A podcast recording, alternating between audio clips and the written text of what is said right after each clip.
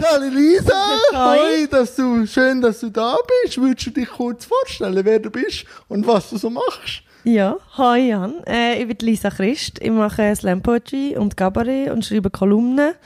Ähm, und bin beim Radio und beim Fernsehen äh, überall ein bisschen. Ich mache noch viele Sachen. Und jetzt eben vor einem Auftritt vom Bundesordner. Wenn fährt deine Nervosität an? Mm, Das ist eine schwierige Frage. Ähm, man kann das ja nicht so gut steuern, wenn das Nervosität kommt und wenn nicht. Oder ob sie kommt oder ob nicht. Und jetzt beim Bundesordner ist so, jetzt sind wir, heute ist Freitag und wir haben die Woche vom Dienstag an gespielt, jeden Tag. Es ist jetzt die äh, vierte Woche, mit, wenn man die Probe mitzählt. Und jetzt langsam ist wirklich so ein bisschen, also wirklich nervös wird ich nicht mehr. Es gibt eine gewisse Anspannung vor dem Auftritt, weil man sich konzentriert und weil man so kurz vorher merkt, okay, jetzt, oh shit, jetzt gehe ich raus vor die Leute und muss etwas machen und es muss passen und so. Aber so wirklich nervös im Sinne von Auftrittsangst Lampenfieber. Gibt es einmal nicht, mehr- nicht mehr in dem Maßstab, wo, wo, norm, oder wo man am Anfang hat. Also für, ein bisschen Anspannung, ja. Aber Ist ja immer vorher. gesund. So, ein bisschen Anspannung. Weil wenn ja nichts dumm wäre, wäre ja auch nicht gut. Ja, also wenn gar nicht dumm ist, dann ist meistens der Auftritt auch ein bisschen lasch. Aber ich muss sagen, jetzt bei dem, es, es kommt eine gewisse Routine rein. Und da bin ich auch dankbar, weil wenn man fünf Auftritte oder sechs Auftritte in der Woche hat und jeden Abend Adrenalin ausschüttet, das macht dich einfach fertig. Also energiemässig. Hast du ein Ritual, so, vor einem Auftritt? Ich trinke immer recht viel Wasser. Also Ah, okay. während meiner Auftritte auch. Also jetzt nicht auf der Bühne, aber so immer, wenn ich ab der Bühne gehe, ich trinke immer sehr viel Wasser.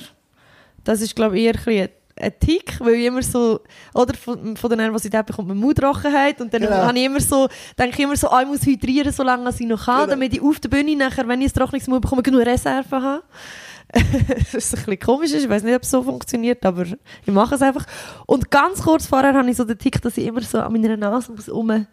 Also es sieht nie jemand, aber also außer die, die mit mir hinter der Bühne sind. Aber das mache ich immer vorher. Und sonst ein festes Ritual habe ich eigentlich nicht. Ich tue mich manchmal, wenn ich nervös bin, tue ich das klein im Körper so ausschütteln oder abklopfen. So. Ja. Und eben, jetzt bist du mit zwei Programmen unterwegs. Würdest du kurz beschreiben, was das eine und das andere ist? Also jetzt im Moment bin ich ja nur mit dem Okay. Bundesordner Ah, okay. unterwegs. Weil da spielen wir so oft, ich kann nicht noch andere Sachen spielen zwischen ihnen. Also ich habe einen Einzelauftritt dazwischen. Ähm, der Bundesordner ist ein satirischer Jahresrückblick, ist eine Eigenproduktion vom Casino Theater Winterthur, ähm, wo das Jahr sind es neun Künstler, Künstlerinnen oder Künstlerduos, die Sachen beisteuern. Und äh, das Ganze ist unter der Regie von jemandem, wird dann das zusammengefügt und dann schaut man, wie kann man das in einem Bühnenbild machen und so, dass es theatralisch auch gut ist. Und dann ist das nachher so eine ganze Abend, so eine ganze Abend eine Show. Und das andere, was du wahrscheinlich meinst, ist mein Solo-Programm. Das ist einfach äh, das Programm von mir, das ich geschrieben habe, das ich auch zusammen mit Hilfe von einer Regisseurin nachher einstudiert habe, wie ich es auf die Bühne bringen kann. Und das sind zweimal 45 Minuten, die ich allein mache. Genau. Und mit dem fange ich dann wieder an, wenn der Bundesordner abgespielt ist. Wann hast du gemerkt, dass dir das Wort noch liegt, so schriftlich und auch reden und so Komik? Mm, Also ich glaube, also es war sicher nicht gleichzeitig, das mit dem Wort und mit der Komik. Und dass ich gemerkt habe, dass mir das Wort liegt, das ist ja, man merkt es ja, äh, es gibt, glaube ich, zwei Zeitpunkte. Der erste Zeitpunkt kann ich wie nicht genau festlegen, weil der für mich selber schreiben oder äh, das Ausdrücken mit Wort und Kommunikation und so, das war schon immer etwas, was mir wichtig war und was ich viel gemacht habe ähm, schon als Jugendliche oder schon auch, vielleicht sogar auch schon kleiner. Also ich habe viel auch, als Kind habe ich mega viel Kassettchen gelassen und so. Also es ist, wenn man dann so zurück, aber an das erinnere ich mich selber natürlich nicht mehr. Aber meine Eltern sagen mir dann so, ja, du hast ja dann schon Kassettchen gelassen, du hast dann schon immer alles auswendig können aufsagen und so. Ähm, und dass ich das aber gut kann, das bekommt man dann von außen mit. Ah, das, was ich schreibe als Aufsatz, ähm, das ergibt gute Noten. Oder ah, jetzt habe ich an einem Slam mitgemacht und das bekomme ich gutes Feedback drauf. Also die anderen Leute haben irgendwie etwas davon und ich mache es noch gern. Und das ist nachher wieder der zweite Punkt, wo man merkt, ah, ich kann das auch äh, noch gut. Und wenn ist eine Komik noch dazu? Ja, das ist eine schwierige Frage. Ähm, ich glaube, auf der Slam-Bühne, also so, dass ich es anfangen instrumentalisieren, das ist relativ schnell passiert, nachdem ich Slam angefangen habe. Also schon bei meinem ersten, also bei meinem allerersten Auftritt natürlich nicht, da bin ich gekommen, habe ich gewusst, was ein Slam ist und habe gerade mitgemacht und dann habe ich irgendeinen schwülstigen Teenie-Text vorgetragen, da war irgendwie 16 gewesen. Und dann habe ich aber gesehen, dass es andere Leute gibt, wo, wo Texte machen, die ich geil finde, die ich witzig finde, ähm, die ich unterhaltsam und gescheit finde und so. Und dann habe ich extra einen Text geschrieben für meinen nächsten Slam und der hat auch schon ähm, Elemente drin die lustig waren. Aber ähm, vielleicht ist es auch noch wichtig zu sagen, dass wenn ich etwas schreibe, ich sitze nie hin und denke, jetzt schreibe ich etwas Lustiges. Und das ist, der Vor also das ist nie im Vordergrund. Oder das kommt immer erst an zweiter oder dritter Stelle. Also wie ich etwas erzähle, ist für viele Leute auf eine Art lustig, oftmals ohne, dass es mir bewusst ist. Beim Schreiben. Manchmal schon. Mittlerweile weiss ich, also es bedingt sich auch ein bisschen. Weißt du, was ich meine? Ja, ja, ja. Ah, in dem Fall schreibst du einfach viel einfach auch für dich. Ja, wieder mehr. Ich habe eine Zeit lang damit aufgehört und habe eigentlich nur noch für die Bühne geschrieben und dann habe ich gemerkt, es hat halt nicht alles, was ich schreibe, auf einer Bühne Platz. Es ist auch nicht alles, was ich schreibe, für andere Leute denkt. Sondern für dich oder auch für mich. Sortieren. Genau. Und, und Schreiben ist auch ein Bewältigungsmechanismus. Auch immer gewesen. Und auch das, was ich auf die Bühne bringe, ist eine Art Bewältigungsmechanismus, aber es ist halt ähm, etwas, das dann anders bearbeitet oder aufgearbeitet ist für auf die Bühne. Wie würdest du deinen Stil beschreiben? Hm. Ich würde sagen, recht straightforward. Ja, schamlos. Auf eine Art. Aber nicht. Am gleichen Niveau. Das Niveau kommt ja dann gleich immer, irgendwie. Durch die Blume. Man muss ja. suchen, da ist es. Ja, schamlos heisst für mich nicht unbedingt Ah, okay. niveaulos. Also, es geht mir mehr darum, Plakativ etwas. Zum- ja, auch nicht unbedingt nur plakativ, sondern einfach auf eine Art, ent- also probiere, ich probiere möglichst ehrlich zu sein in der Herangehensweise, wie ich mich mit Sachen auseinandersetze. Und das heißt aber auch ehrlich sein in Bezug auf sehen, dass es verschiedene Sichtweisen auf ein Thema gibt und dass alle eine Art dass man alle, das haben nicht alle Berechtigung, also doch die Sichtweisen haben alle Berechtigung, was aber nicht heisst, dass alle richtig sind. Weißt du, was ich meine? In deinem Kontext. Ja, in jedem Kontext. Ja, natürlich. Aber wenn es ja irgendwie nicht eine Darrechtsbewilligung hätte, wäre es ja nicht da. Irgendwie findet es ja dann gleich ihre Anhänger. Also irgendwo durch muss es ja gleich in jedem Ort gemieden würde werden. Also ich, ich bin völlig deiner Meinung, Ja, aber ja. dann gäbe es es ja nicht. Genau, also es gibt halt wie. Ich glaube, es, es, es lohnt sich, zum noch einmal hinschauen und genau hinschauen, auch wenn es weh tut. Und manchmal muss man das dann sogar nur wiederholen. Man muss es nicht einmal, man muss es nicht einmal abstrahieren. Man muss nur wiederholen, was eigentlich passiert. Und das ist dann eigentlich schon komisch, weil es so absurd ist. Ja. Ja. Was beschäftigt dich denn momentan so für dich jetzt, wo du dann auch so denkst, gesellschaftlich oder politisch, was beschäftigt dich momentan? Was, oder bist du so im Modus, dass es gar nicht groß Doch, also momentan beschäftigt mich vor allem, also bei mir ist oft so, dass etwas, ich muss etwas wie zuerst persönlich aufarbeiten oder verarbeiten und daran gnagen und dann kann ich mir bewusst werden, was das auf einer gesellschaftlichen Ebene für eine Relevanz hat oder könnte haben. Weil grundsätzlich bin ich zwar eine Einzelperson, aber ich bin immer auch ein Kind von meiner Umwelt. Also so, wie es mir geht, geht es wahrscheinlich recht vielen Leuten. Ich sehe da nicht, dass ich da speziell einzu bin. Und darum hat viel, viel von meinem Privaten nachher auch äh, weißt, du, gesellschaftliche... Es ist jetzt nicht so, ah, ich bin so speziell und darum ist das gesellschaftlich man wichtig. sieht auch in der Kultur oder in den Filmen, sieht man ja etwa 60er Jahre Film, rein vom Rollenbild her, es wird immer eine Relevanz haben. Man ist ja dann auch in dieser Zeit daheim. Man artikuliert sich so, wie es momentan ist. Ja, Also ich verstehe es. Ja, genau das meine ich eigentlich. Und was mich im Moment sehr beschäftigt, ist die, äh, ich bin jetzt seit, äh, das ist jetzt das dritte Jahr von meiner Selbstständigkeit und ähm, ich bin jetzt einfach zweimal schon so am Rand von einer kompletten Erschöpfung gewesen.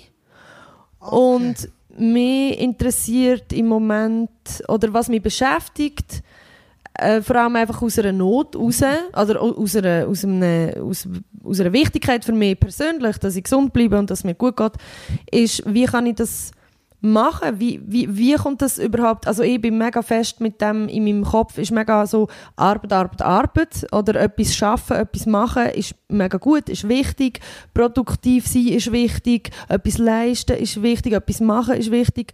Und einfach mal nichts machen oder einfach mal... Eine Serie schauen, der Witcher, oder? Ja, oder nicht, nicht einmal... Also ja, Witcher. nicht, einmal, nicht einmal eine Serie schauen, Oder sondern einfach mal nichts. nichts machen, wirklich nichts machen. Also weißt, oder gehen spazieren ohne Ziel, etwas ohne Ziel machen, etwas machen ohne den Anspruch haben, gut sein dabei und so. Ähm, dass das in unserer Gesellschaft und also mir, kommt das, mir ist das mega abhanden gekommen und ich merke, dass es mir fehlt. Also spielerischen Zugang zu etwas finden, rausgehen und irgendwie rausgehen und spielen. Als Kind macht man das die ganze Zeit.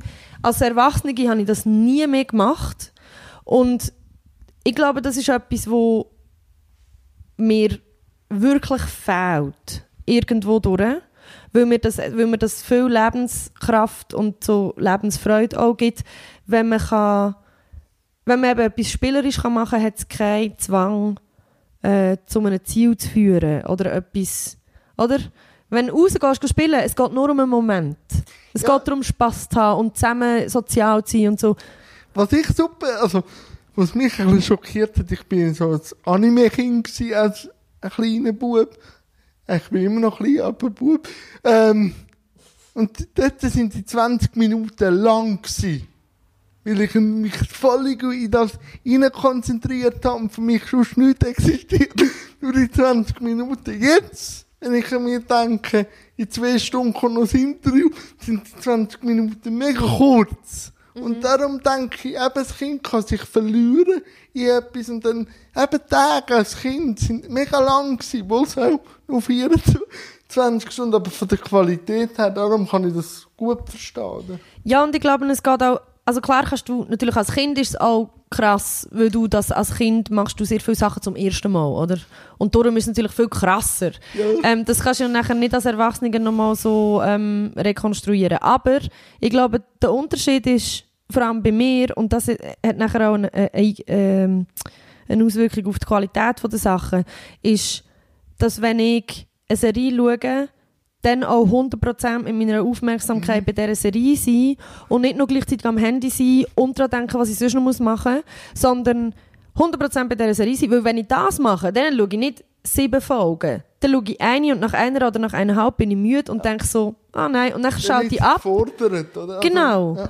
Und das ist eine andere Qualität dann. Und das hat viel mit, mit Achtsamkeit zu tun und mit einfach, für mich hat es viel damit zu tun, das, was ich jetzt mache, wirklich jetzt auch machen. Und alles andere ist in dem Moment einfach nicht wichtig. Und ich muss nicht während dem, äh, keine Ahnung, während einem Gespräch mit jemandem oder während der Serie noch meine E-Mails checken und WhatsApp checken und keine Ahnung was und mit meinen Gedanken noch dort sind und ah, da könnte ich noch das machen und so.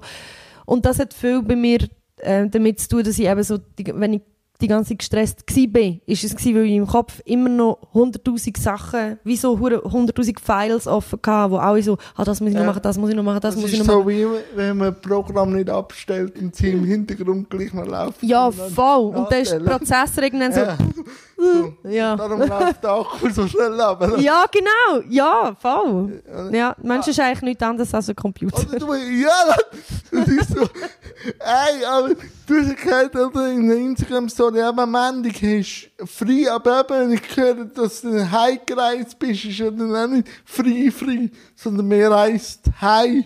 Darum denke ich, ist das dann gleich auch so semi-frei vielleicht.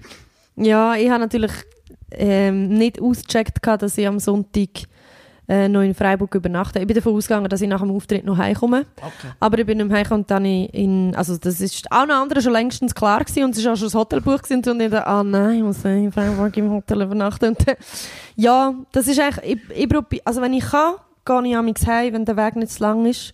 Einfach weil, So wenn man schon, Homebase. Ja, Homebase und es geht auch ein bisschen darum, wenn ich am nächsten Tag daheim verwache, habe ich wie den ganzen Tag daheim Zeit, bevor ich jetzt oben an einen Auftritt muss. Wenn ich in einem Hotel verwache, bin ich schon an einem anderen Ort und dann ja, und dann, eben, wenn ich dann mal einen freien Tag habe, muss ich zuerst von dort noch heim. Das heisst, der Haupttag ist dann gleich wieder irgendwie irgendetwas. Und dann komme ich irgendwann am Nachmittag heim und ja, dann musst du halt noch Wäsche waschen und alles das machen, was du während der Woche nicht kannst machen, wenn du nicht daheim bist. Jetzt geht ja auch noch andere Leute scheint auch so. Das ist so. Ich kann dich da nur bestärken, wie ganz du, bist- du bist nicht allein. So. Aber warum interessiert dich so das gesellschaftliche Dasein? Das macht ja nicht jeder. Aber wo hat denn für dich so angefangen, dich auch in den Frauenrechten extrem zu engagieren? Aber auch einen Podcast zu machen, wo sich mit dem thematisiert. Was ist so der U, weißt nicht warum, sondern was ist der Aus, wie soll ich sagen, der Startschuss gewesen oder so, das Ereignis. Das denke ich, da muss ich, da wollte ich Herzblut reingeben.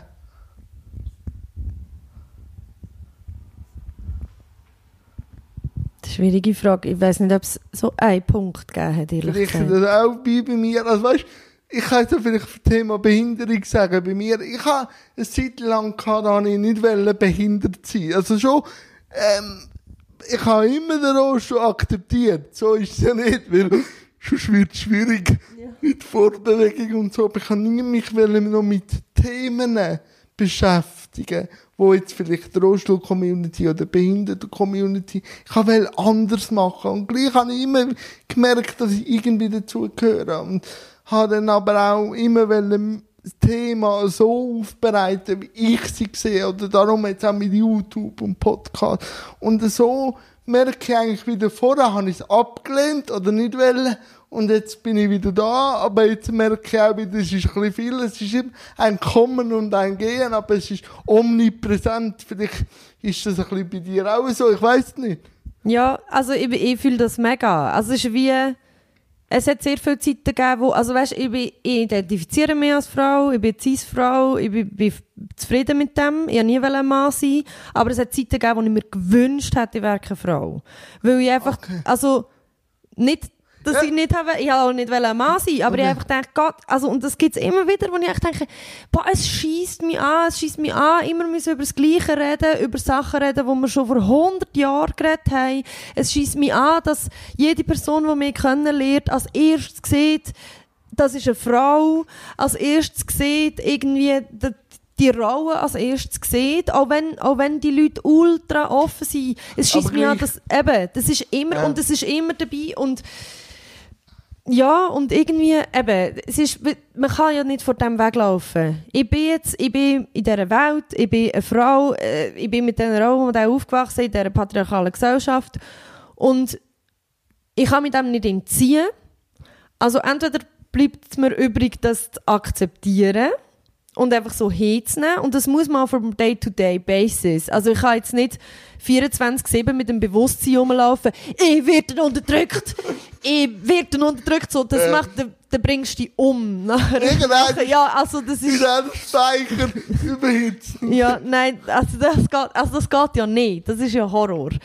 Aber ich glaube, es ist einfach, also ja, und man kann es entweder, also muss auch sagen, ich, ich glaube, ich bin in einer Situation, die sehr privilegiert ist. Ich könnte wahrscheinlich auch sagen, ähm, ja, also mi- ich persönlich brauche jetzt Feminismus nicht mehr. Weißt du, so, weil Ah, ich ja, persönlich, Ja. ganz allein egoistisch Ja. nur für mich, ist so wie, ja, also bei mir läuft es ja gut. Weißt du, so, ich habe ja genug, nur für, ja, einfach so, nur für mich persönlich in meinem eigenen Leben. Ich habe jetzt niemanden in meinem persönlichen Umfeld, wo mir sagt, ich kann etwas nicht, wo, wo mich tatsächlich einschränkt durch das. Ähm, oder so, also weißt du, so, ich persönlich leide jetzt, oder meine Karriere leidet jetzt gerade im Moment nicht darunter, dass ich eine Frau bin, sondern vielleicht profitiere ich eher davon. Dass Leute jetzt finden, ah, wir brauchen Frauen, ah, fragen wir mal die Lisa. So. Ähm, aber ich finde halt, trotzdem, also ich muss vielleicht ein bisschen, ein bisschen einen Umweg machen. Zeit. Äh, ähm, Spannend. Franziska Holzheimer hat, also eben, ich, bin, ich mache schon mega lang Slam. Eigentlich länger, als ich mir überhaupt, überhaupt irgendetwas überlegt habe, was ich mal werden will. Das war ein langes Hobby. Gewesen. Und Franziska Holzheimer ist auch eine Slammerin und sie hat Slam Alphas gegründet. Das ist ein Verein zur Förderung von Frauen und Mädchen im Poetry Slam. Und sie hat diesen Verein gegründet, ins Leben gerufen, ähm, aus eigener Kraft einfach. Und ich weiss noch, dass es, äh, es hat ein riesen, ein riesen, riesen Wirbelsturm eigentlich auch ein bisschen von der Entrüstung und so gegeben im, im ganzen Slam-Zirkus, vor allem Deutschland, Österreich, Schweiz ist eine riesige Szene in Deutschland. Ähm, und ich bin dort nachher, glaube so nach einem halben Jahr, wo sie so Vorgespräche hat mit noch anderen Slammerinnen, bin ich nachher dort auch dazugekommen und habe das so ein bisschen mitbekommen. Und dann habe ich angefangen, mehr so für Feminismus überhaupt interessieren. Mir jetzt angefangen zu interessieren, was sind da für Mechanismen dahinter? Was ist überhaupt Feminismus? Was, um was geht es Franziska? Um was geht es Feministinnen? Und dann ja von mehr so ein bisschen einlesen und, und so ein bisschen, ich, ich habe mir dann so ein Buch gekauft, irgendwie Feminismus für Anfängerinnen oder so, etwas, wo recht gut ist, wo einfach so viele Begriffe erklärt werden und alles. Und ich habe das gelesen und es war für mich wie eine Offenbarung. Also es hat so viel wie Sachen damals schon gegeben in meinem Leben, wo ich gemerkt habe, das ist irgendwie scheiße oder unangenehm oder warum Aber ist das du so? nicht so benennen, oder? Genau, ich konnte es nicht können benennen, ich habe nicht dahinter gesehen. Und Feminismus hat mir plötzlich, muss man auch sagen, es gibt ja Millionen von Feminismen, aber ja, so, Da gibt es auch wieder Unterspalten. genau, genau, aber so grundsätzlich durch das, dass ich mich mit Feminismus auseinandersetzen habe ich so viele Antworten gefunden für, für mich, wo ich gedacht habe, ja, Fall, genau so ist es. Ich fühle mich mega verstanden und ich habe mega fest das Gefühl, dass das, was ich hier lese, in meiner Welt so passiert. Und wenn das bei mir so passiert und ich das vorher nicht gewusst habe, wie viele andere Leute wissen es dann auch nicht. Ein bisschen so. Und ja, ich habe ich hab nie ein drin... angesteckt, so ein bisschen weiterzumachen, noch ein bisschen. Oder? Ja, also ich meine, es ist ja wie natürlich. Ich habe ich habe nachher nicht gedacht, ah, jetzt bin ich radikale Feministin und muss alle anderen überzeugen, sondern es geht mehr wie darum, ich meine, wenn, ist nie gut. aber wenn jetzt, das ist ja wie, das ist auch bei banalen Sachen so. Also wenn ich zum Beispiel merke, hey, keine Ahnung, weißt du, so eine, so eine Haushaltshack. Wenn ich irgendwie merke, wenn, jetzt kommt mir gar kein Haushaltshack in Sinn. Aber weißt du, wenn du irgendetwas rausfindest, wenn du zum Beispiel rausfindest, keine Ah. Ahnung, Nagellack hebt besser, wenn du zuerst eine Unterlage drauf tust, keine Ahnung. Ja. Aber wenn du das mal einmal rausfindest und dann denkst du so, wow, shit, das ist ja so viel besser so, Aha. ja, dann erzählst du doch auch deinen Kollegen, sagst nachher, hey, im Fall ohne Scheiß, weißt du, was ich ausprobiert habe, das und das ist hure krass, das funktioniert so gut. Ja, Feuer. Ja. voll. Und, äh, und ich glaube, das habe ich nachher einfach auch halt hure vielen Leuten gesagt und, und hure vielen Leuten weiterverzählt, wenn du, und ja, ich glaube einfach, je, wenn mir etwas einleuchtet und mega viel Sinn macht und ich das Gefühl habe, warum wissen das eigentlich nicht alle? Warum wissen das nicht alle? Warum wissen nicht alle, dass Nagellack mit Unterlage besser ist? so, dann muss ich das auch nicht erzählen. So, Ich kenne das. ja. Ich fange meistens so lachen. So. Dann habe ich das Glücksgefühl und dann muss ich lachen. Und ja. dann meine ich auch, ob es mir gut geht. dann denke ich, ja, mir geht es gut. Nein, aber ich sehe das schon auch äh, ein bisschen so in meiner Szene, in, in der Rohstuhlszene oder in der Behindertenszene. Ich kann nur für mich reden, aber ich habe nicht immer Bock, immer gut sensibilisieren oder immer der verständnisvoll sein. Also, eben, jeden Tag geht nicht. Also ich habe immer, wenn es interessierte Fragen sind, gebe ich mir Mühe. Aber manchmal sage ich, du, hey, heute, also, kein Bock oder so. Also, weißt du, oder Voll. wenn, es einfach um das Redenswillen geht. Oder weißt du, Mhm, das Gefühl, der Rosterfahrer hat jetzt Zeit. Dann sage ich, ja, jetzt, Entschuldigung. Ja, Adlisa. Sprechstunde ist jetzt durch. Ich kann morgen wieder kommen. ja. Die sind dann ein bisschen geschockt, aber, ich, aber bei Kindern mache ich immer, also da, weil die Frage immer interessiert, darum bin ich auch immer dafür, dass man Kinder fragen oder? Ja, voll. Ja, also ich kann das mega, aber ich, ich finde es eben auch gerade so, wenn man aktivistisch ist, oder ich finde, Aktivismus hat immer auch ein bisschen etwas Aggressives. Ja, ja. Ähm, und, und darum, also ich, andere Leute nennen mich Aktivistin, von mir aus sollen sie machen, finde ich nicht schlimm, aber ich selber sage nicht, ich bin Aktivistin. So, weil ich gehe nicht aktiv zu Leuten und sage, oder zumindest habe ich nicht das Gefühl, dass ich das so mache. Zeugen Jehovas. Ja, genau. Entschuldigung, kann ich mit Ihnen über Feminismus reden? Ähm, nein, aber ähm, ich finde auch mega fest, und das hat nachher wieder mit einem anderen Thema zu tun, dass man muss auf die eigenen Ressourcen schauen Weil ich habe auch einfach irgendwie gemerkt, ähm, bei einer Kollegin, wo sehr fest sich, weißt, auf die, auch, wenn du sehr fest feministisch bist und dir das die ganze Zeit bewusst bist, dann das treibt dich in Wahnsinn. Du kannst mit niemandem, Ja. du kannst nicht einmal mit, einem Mann richtig reden, weil du immer nur siehst, was er in der Gesellschaft ist, was Ja, du nicht das bist. Wording nicht stimmt, dann Ja, musst du immer korrigieren. ja. Das Und, und manchmal hast du genug Energie, um das immer wieder zu sagen und mega freundlich bleiben. Und manchmal denkst du einfach, ich mag einfach nicht, ich mag nicht rausgehen, ich mag mit niemandem darüber reden. Und wenn dann irgendjemand kommt und sagt, ja Lisa, aber du interessierst dich doch so für, also das Schlimmste finde ich, ja, wenn es so in so Smalltalk-Runden dann so, ah, gell, du als Feministin musst ja bla bla bla bla. So, dann möchte ich am liebsten jedes Mal straight eine in die Fresse schlagen. Weil ich einfach denke, schau, wenn die ernsthaft damit willst, auseinandersetzen machst und sonst hab deine blöde Fresse. Und die Frage interessiert, wenn sie Ja. interessiert. Ja, einfach plakativ oder so. Einfach, Ja. dass man so Show. Hey, oder, äh, das ist halt auch so, ich weiß halt auch nicht.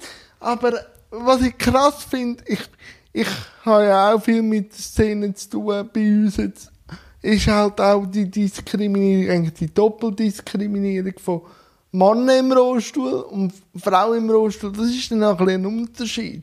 Wirklich. Ja, es ist wirklich ein Unterschied. Darum bin ich auch extrem froh, gibt es eine Selbsthilfegruppe bei den Frauen. Die Jetzt habe ich gemeint, du sagst, darum bin ich auch extrem froh, bin ich ein Mann. nicht immer. nicht immer. Äh, wirklich, aber, wirklich Okay. nicht. Aber dass es die gibt, weil wenn du so hörst, eben wenn das Thema Schwangerschaft kommt und dann mit, mit Kolleginnen darüber redest und die erzählen, wie die Gesellschaft darauf reagiert, wenn sie sagt, ich will das Kind, ganz Mhm. normale Sache. Ja, hast du das überlegt und kannst du das ernähren? das ist eigentlich genau das Gegenteil von dem, wo man, wo, wo man, Genau. wo man Genau. so uns genau, sagt. genau, genau. w- wo man uns sagt, wenn, wenn ich zum Beispiel sage, ich will kein Kind, so, oh Gott, hast du das gut überlegt, dass du kein Ja, Kind willst, bist du sicher und so. Es ist wie so, hey, Entschuldigung, es ist einfach unsere Entscheidung. Genau, oder auch bei den Berufen, oder? Bei uns, Männern geht es noch so ins Büro oder vielleicht in die Werkstatt. Frauen gehen einfach in die Wäscherei oder in die Küche. Da denke ich so. Und äh, eben die Organisation heisst Avanti Donne. Vielleicht wenn ihr mal jemanden einladen im Rollstuhl. Also, sie sind ja auch immer sehr am Sensibilisieren. Ist wirklich eine tolle Organisation. Aber hat dir auch geholfen, manchmal den Humor in dieser Sache auch ein bisschen zu finden, um vielleicht so Themen gleich humoristisch aufzuarbeiten. Weil eben sonst sieht man ja immer das Glas manchmal halb leer, wenn man nur immer auf Fehler auf, oder auf Defizit aufmerksam macht, oder? Ich glaube, der Humor ist halt einfach ein Mittel zum, erstens zum zeigen, wie es anders könnte sein. Also Humor zeigt ja immer auf eine Art auf, dass alles ganz anders könnte sein. Und ich glaube, Humor ist auch ein Bewältigungsmechanismus. Also natürlich hilft es mir, zum nicht nur sehen, was ist, sondern auch sehen, wie es anders könnte sein oder auch sehen, wie absurd das es eigentlich ist. Und ja, Humor hilft, hilft oder hat mir schon immer auch geholfen, um sich selber von Sachen auch, weißt, wie können Ja, also drüber Thema thematisieren. Genau. aber jetzt nicht sich also schon auch, aber es ist dann gleich ein bisschen anders thematisiert. Wieder wenn ich immer muss sagen, ich habe das und so und so erlebt. Ja, und ja, ich meine eher, weißt, wenn so, du kannst das Thema ernsthaft anschauen und alles, aber wenn du kannst einen Witz darüber machen, das klingt jetzt blöd, aber mit einem Witz Locker zu. kannst so, du kannst es dann auch, du kannst auch, du kannst es auch von dir entfernen. Also wenn du einen Witz machst, tust du dich auch immer so ein bisschen von etwas entfernen, habe ich das Gefühl. Oder das irgendwie wie so ein bisschen von dir wegschieben. Habe ich jetzt, also, es kommt darauf an, was für ein Witz. Aber es ist wie so, es ist, es ist eine Art reflektiv. Ich, ich finde es eine wichtige Unterscheidung, weil, weil über, über etwas Witze machen, also ich finde, es ist nie Humor, wenn es gegen Abend tritt. Aber es gibt einen Grund dafür, warum zum Beispiel Humor in ganz krassen ähm, äh, ach Gott, Monarchien oder so, Diktaturen, kann ich sagen, ist mir Wort nicht in in so krass, krassen Diktaturen, warum als Humor dort für, für die Leute, die halt weniger Macht haben, effektiv weniger Macht haben, mega, mega ein wichtiges Mittel ist, weil wenn man kann sich über besser gestellte oder mächtigere Leute lustig machen, gibt einem das ein Gefühl von Selbstermächtigung ja. zurück. Man tut sich durch Humor selbst ermächtigen. Und das finde ich ganz einen wichtigen Mechanismus, wenn ich mir als Frau ähm, darum, also ich, ich finde noch, von dort kommt auch der, ah, Frauen können gar nicht witzig sein und so. Das ist so, also das ist ja so. Es gibt ja immer noch Leute, die das tatsächlich finden und sagen, also Leute, Männer und ähm, hauptsächlich Männer. Und Frauen, das, ist wie so, Partei. Ja. Und das ist wie so, das hat von mir aus gesehen auch damit zu tun, dass Humor auch eben eine, eine, gewisse Selbstermächtigung mit sich bringt. Wenn du über etwas kannst einen Witz machen kannst, sagst du damit, ich habe den wahren Kern von diesem Thema erkannt und darum habe ich Wissen und Macht über diesen Themenkomplex oder über das, was ich darüber rede. Und das gibt Selbstermächtigung. Ja, das, eben, ich habe jetzt ja den einen oder anderen auch Komiker oder Satiriker bei mir gehabt. Eben, ich sage dann auch immer, eben, die Frage ist immer, darf äh, Satire alles. Und ich sage immer, sie darf alles, wenn man merkt, dass der Kontext da ist. Also, dass man weiß, über was man redet. Nicht einfach nur so billige Jokes. Dann darf, also wenn der Kontext da ist, darum habe ich auch mit Tabu mitgemacht, weil eben das Konzept, der, durch die Gespräche und auch durch das hat der Renato wie gewusst, um was er macht, darum hätte er sich auch so können vertun, oder? Wenn es dann einfach so heisst, ja, heisst nicht, ich will da mal eine unheilbare Krankheit oder so richtig einfach, dass ich, dass ich mal etwas habe, dann denke ich, ist das jetzt lustig? Also, mhm. äh, eben, dann fehlt mir der Kontext, oder? Also, wie du gesagt hast, ich habe es dann durchdrungen, darum kann ich auch gewisse Auswüchse oder gewisse fehlgeleitete Äste ein bisschen äh, lustig machen, oder? Mhm. Oder wie siehst du es? Darf man sich über Krankheit, Behinderungen lustig machen? Ja, ich glaube, es gibt keine abschließende Antwort auf das. Es ist blöd zu sagen ja und es ist blöd zu sagen nein. Ähm, ich glaube, der Renato hat das auch schon gesagt. Ich finde, wenn es gut gemacht ist, dann ja. Ähm, und ja, was du sagst mit dem Kontext stimmt sicher auch. Also ich finde es zum Beispiel befremdlich, wenn, wenn ich jetzt auf eine Bühne gehe und einfach irgendeinen Witz mache über eine irgendeine Behinderung, wo ich null Verbindung dazu habe, mich null damit auseinandergesetzt habe vorher, nicht irgendwie persönliche Erfahrungen gemacht habe oder Leute können oder mit denen geredet habe, dann finde ich es irgendwie eigenartig. Trotzdem, und auch wenn ich all diesen Kontext habe, kann es immer noch sein, dass ich auf einer Bühne gehe und einen schlechten Witz darüber mache und das ist immer noch nicht gut. Also weißt du, was ich meine? Ja, schlechte Witze. Das, äh, aber der ja, Kontext nicht gut. Das ist so, aber ich, ich, es ist wie so ein bisschen... Ich meine, rassistische Witze sind auch dann nicht lustig, wenn die Person sagt, ja, aber ich habe mega viele Kollegen, die schwarz sind und die finden das auch alle lustig. So, es ist trotzdem nicht lustig. Ich glaube aber trotzdem, dass man Witze machen kann über Schwarze, wenn man zum Beispiel selber schwarz ist. Je nachdem, ich weiß es nicht. Ich, ich weiß es nicht, ich kann nicht so viel Witze. Aber ich glaube, du kannst Witze machen über, also Witze über Schwarze. Aber ich glaube, du kannst, oh, vielleicht schneiden wir das raus. Ich glaube, du kannst Witze machen über Schwarze oder von Schwarzen, wo, wo tatsächlich lustig sind und nicht rassistisch. Das meine ich. Aber sobald es rassistisch wird, ist es scheiße. Es ist gleich wie, du kannst Witze über Frauen machen, die fucking lustig sind, weil sie nicht sexistisch sind. Ja. Aber wenn sie sexistisch sind, sind sie nicht lustig. Nein. Weißt du, was ich meine? was ich bei uns manchmal ein bisschen feststellen ist, eben, dann macht man so ein Format wie Tabu, oder ich habe einen Kollegen, der selber MS hat, der Cartoons macht, über, also, so Catch und Cartoons. Und wir werden, wenn wir das humoristisch ein bisschen aufbereiten, werden wir oft von Fußgängern angegriffen. Man macht sich nicht lustig über Behinderungen. Und denke so, dann kommt wieder so die moralisch intrakte Gesellschaft. Ah, das finde ich sehr eigenartig, weil wenn man eben sagt, dass Humor eine Art Selbstermächtigung ist, Ja, dann ist ja die Auseinandersetzung von deinem Kollegen, der MS hat, mit dieser Kondition über Humor, ist ja so etwas von seinem Ja. Recht. Und ist ja so geil, dass er das kann und macht. Und von uns kommt eine Zustimmung über das. Ja, voll. Und dass nachher jemand, wo, wo die Erfahrung nicht macht, sich das Gefühl hat, sie oder er hat da Deutungshoheit, ist extrem... Aber nachher kommt die Ah. Generation dann zu mir, oder? Und sagt dann so, äh, sind sie von Geburt an im Rost? Und sage, ja, ich bin nicht so auf die Welt gekommen. Der Rost ist nicht rausgeflutscht. Aber, aber nein, bin seit Kindesalter im Rost. Und dann er hat mir auch schon mal wenn sie nicht lieber sterben. Okay. so, What? Also das ist so 80 plus gewesen. und habe ich so zwei Möglichkeiten gehabt, zu antworten. Die erste, die mir durch den Kopf geschossen ist, sage ich, wie alt sind sie? Was, Wenn sie nicht 87? Wenn sie nicht langsam. Aber ich habe dann gemerkt, dass eben der Kontext fehlt. So. Und dann habe ich gesagt, nein, mit der heutigen Medizin und so geht das. Und wir haben längere Zeit aufeinander gelebt. Also in der Reha und so.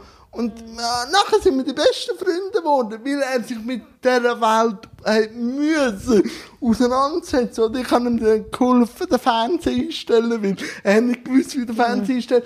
Also, man hat dann schon auch gemerkt, es fehlt ihm wieder Zugang. Aber so manchmal so Aussagen, ich so, haben die nicht eine Himzelle mehr um mich zu überlegen, was zu machen, oder? Ja. Ja, nein, also manchmal denkt es mir auch, ich weiß nicht, ja, ich meine, es gibt schon, ich finde schon, dass es wie Grauzonen gibt, wo man nicht Ja, natürlich. darf ich das jetzt fragen oder ist es unhöflich oder nicht.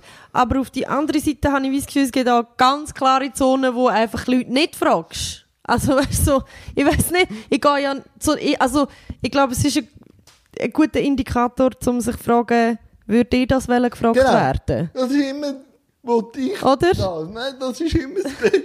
Also, wa, wa, dass irgendjemand mir irgendwie sagt, ah, du bist Frau, ah, willst du nicht lieber sterben? Ich weiss nicht, ähm, nein. es ist wie so, ich glaube es nicht, sonst wäre ich jetzt tot. Genau. Also selbst, weißt du, was ist denn, wenn du würdest sagen, mal? Was ist, also, wa- was würde denn die Person sagen? Ah, okay, ich besorge etwas. Moment. Also, weißt du, ist wie so, hä, was ist das für eine Frage? Ja, nein, aber eben, das ist so. Aber ich nehme dich auch noch sehr als Social Media affin wahr. Was ist für dich Social Media? Ist es ein Tool? Ist es ein Muss? Ist es mühsam? Was ist es? Oh, ich wünschte, ich, ich wüsste das besser. Über das mache ich mir eben im Moment auch ein bisschen Gedanken. Darüber, was ist Social Media für mich? Weil ich merke nachher krass, auch wenn ich auf Social Media, gerade auf Instagram und so, gibt es ja sehr fest die Movements, die sagen, du musst eben nicht perfekt sein und bla bla bla. Und ich bin sehr viel auch auf diesen Profilen unterwegs. Aber ich merke trotzdem mega fest den Druck von, weißt du, wenn ein Foto postest, musst du auch gut aussehen auf dem Foto. Und wenn eine Story postest, schaust du, dass du nicht ein Doppelkinn hast und das irgendwie gut tönst und souverän tönst und so. Bah, und ich habe so, also, ich habe wirklich, ich habe irgendwie gerade kürzlich, gerade auch jetzt wieder mit dem Erschöpfungszeug und so, Dann stellt man habe sich ich, Fragen. ja, und dann habe ich, habe ich ein Video gesehen, Burnout mit 20, von zwei jungen Frauen, die unter 20 waren, wo sie schon ein Burnout hatten. Und die sind beide auf Social Media, also sie sind beide quasi Influencerinnen gewesen, beziehungsweise haben sehr viel Social Media gemacht.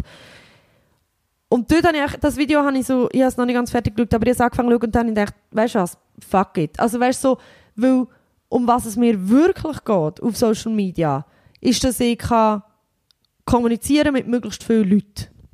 Also für mich ist Social Media nichts anderes als eine andere Form von einer Bühne. Und wenn ich auf einer Bühne stehe, was mache ich auf der Bühne? Ich, ich bringe Sachen auf die Bühne, wo, wie vorher schon gesagt, wo persönlich sind, wo ich aber aufgearbeitet habe für ein grosses Publikum, weil ich denke, dass es gesellschaftlich relevant ist und gleichzeitig noch den Effekt drin hat von, ich habe etwas entdeckt und ich teile das jetzt mit euch. Es kann auch ein Zweifel sein, es kann auch eine Unsicherheit sein über etwas. Ähm, es ist mehr oder weniger so ein bisschen ähm, das Beobachten von Human Condition und das weitergeben. Und grundsätzlich ist Social Media nichts anderes als das. Für mich. Und das ist etwas, was ich noch dran am Arbeiten bin, weil das kann ich noch nicht so gut, aber zum mir auch immer selber wieder sagen, ich bin, meine Aufgabe auf diesem Planeten ist nicht gut auszusehen. das, was für mich wichtig ist zum Weitergehen, ist nicht, dass ich gut aussehe ähm, oder dass ich irgendwie ansprechend bin als Frau oder so. Das kann ich privat sehr wohl für mich selber so machen, dass es stimmt für mich. Für dich, ja. Für mich. Ich bin, von ich bin auch einigermaßen eitel, bin jetzt nicht hure eitel, aber ein bisschen. Aber ich will wirklich wegkommen von dem, Es muss stimmen. wie ich muss aussehen. So, vor allem, oder? vor allem auf Social Media hätte ich so gern mehr Eier, um einfach meine Inhalte zu transportieren und darauf schießen, wie ich dabei aussehe. Oder Töne, oder? Ja, es muss schon verständlich sein. Ja, natürlich. Hey, aber eben, ich habe ja die Diskussion gesehen, wo der äh, humoristisch nach jemandem gesucht hat. Und nachher Ah, ja, das haben viele Leute nicht gecheckt. Ich weiß es so nicht. Also, ich muss vielleicht schnell ausführen.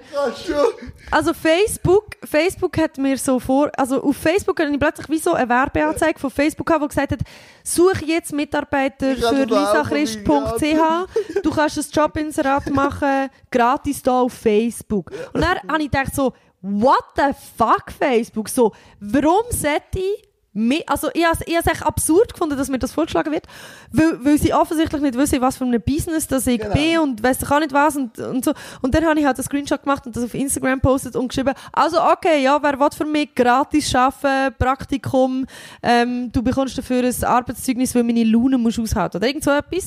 Und es ist offensichtlich, also für mich ist es offensichtlich gewesen, dass ich Für Witz mache. Und- gute Wahrnehmung aber Und es sind dann doch mehrere Nachrichten gekommen, so, ja, Fall, ich wäre dabei. Ich weiss die Leute haben das wahrscheinlich auch so mehr oder weniger so witzig gemeint, so, haha, ja, aber ich werde, aber bei jedem Witz ist ja auch so ein bisschen etwas Wahres dabei. Also, ich meine, klar, wenn jemand gratis für mich arbeiten will und mir mein Zeug nachtragen okay, aber ich muss mich dann schon auch gut mit dieser Person vertragen. Ja, der scheiß Rollkoffer, der immer zu laut ist. Ähm, aber das ist ja so wie, ich glaube, ich könnte das, im Moment könnte ich das gerade auch gar nicht. Und für mich ist es vor allem, ich kann nicht jemanden für mich arbeiten und die Person nicht zahlen. Ich würde mir so scheiße vorkommen. Und nachher habe ich aber wirklich müssen so sagen, nachdem irgendwie so wirklich ein paar Nachrichten kamen, habe ich so gefunden, nein, ich tue es jetzt noch aufklären, das war im Fall ein Witz. Gewesen. Und nachher habe ich ja nochmal das Gleiche Ja. gepostet und so geschrieben, ist nein, ich möchte gerne Leute zahlen, Oh. die für mich arbeiten. Und dann sind nochmal mehr Anfragen gekommen, so, ah, suchst du jetzt wirklich jemanden? Ich bin mega verwirrt, suchst du wirklich jemanden und würdest die Person auch zahlen? Dann habe ich so hast du das Gefühl, wie viel sie verdienen? So, nein, ich kann mir niemand leisten.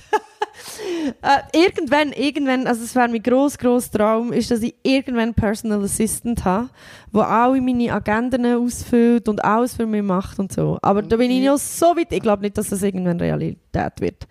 Und ganz ehrlich, ich glaube, es ist auch besser in der Vorstellung als im Real Life. Das ist immer so. In der, Vor in der Vorstellung weiss wie als unangenehm noch nicht. Ich habe nur das Positive. Aber Lisa, noch so zum Schluss. Wenn der Film das Konzentrat von der Orangen ist, Oh Gott, das habe ich irgendwie mit 17 Ja, ich weiss. geschrieben. Ah. ich werde jetzt aber gleich da weiter diskutieren. Was ist denn eine Serie? Wow, eine Serie? Nein. Konzentrat. Eine Serie ist ein never ending, never ending einfach. Wenn, also warte, ein Film, ein Film ist, ein Film ist das Konzentrat vom, vom Nektar, habe ich gesagt. Also ich habe wie gemeint, die Metapher funktioniert ja, so, dass, genau. Warte, ich muss schnell selber überlegen. Das Buch. Aha, jetzt habe ich gemeint, eine Orange. Nein, ich, ich muss selber überlegen, wie sich die Metapher auf eine Serie übertragen ähm, Weil wenn, ich muss es schnell ausführen, wenn der, der Film ist ja, ich sage ja, in vielen Filmen, Filmen wird sehr viel nicht gemacht, was man im normalen Leben macht. Und darum bekommen wir quasi nur das allerbeste Goodie aus der Orange. Also wenn die Filmwelt Orangen ist, ist, ist der Film selber nachher das Konzentrat vom auspressten Nektar. Und ich würde sagen, eine Serie ist wahrscheinlich anstatt der ganzen Nektar der Orangensaft mit Stückchen drin, wo schon auch wichtige Informationen hat, aber auch hure viel, die man nicht unbedingt müsste wissen. Dass ich eine neue Und-. Und eine Folge von einer Serie ist auch immer nur so so wenig im Glas. Also du bekommst immer nur so viel, dass du denkst, ah, das ist noch fein und du willst noch mehr. Das, ist eine so Serie. Wie der Orangensaft, den du kaufst, nachher steht aber nur so 20% Konzent, also, Ja, genau. also. Aus und alles- 20% Konzentrat und sonst Zuckerwasser. Ja, genau. Mit Und du bekommst aber, Effekt. genau, und du bekommst, wenn die ganze Bottle einfach alle Staffeln sind, oder eine Bottle ist eine Staffel und du kannst so ein Sechserpack, bekommst du immer nur so ein ganz kleines Shotglas. Und dann kann- kannst du Aber das trinken. sie anfängt. Genau, das kannst du immer trinken und denkst so, ah Mann, es ist nie genug. Es ist immer nur so, ah, ich will noch mehr. Und du hast immer noch Durst. Und eigentlich bekommst du immer mehr Durst. Weil so viel Zucker drin hat, dass du immer mehr Durst bekommst. Das ist eine Serie. genau. Das, das habe ich, habe ich kurz wollen besprechen. Nein, was hat dir am Witcher gefallen? Ich heisst der Henry Cavill. Das Also ja, schon. er natürlich, er ist hure hot. Und ich habe gerne Männer mit langen Haaren. I love it. Und ich muss auch sagen, das ganze Fantasy-Zeug, also so die Ästhetik von dem, sie haben ja so farbige Linsen und so. Ja, das ist wirklich so ein bisschen... Muss man sich eigentlich schämen dafür, dass man das geil findet, aber ich finde es Nein, richtig geil. nein, Ähm, nein, und nein. starke Frauenrollen. Also es hat auch starke Frauenrollen. Und ich finde es auch geil, weil ich das Gefühl habe, es verarscht sich so ein bisschen selber. Also er ist ja ultra wortkarg. Und er sagt auch immer nur so, Scheiße. yes. Und tut dann so, und er tut Uhren verschroben. Und er ist so, er ist so die Karikatur von jeder Figur in jedem Fantasy-Ding.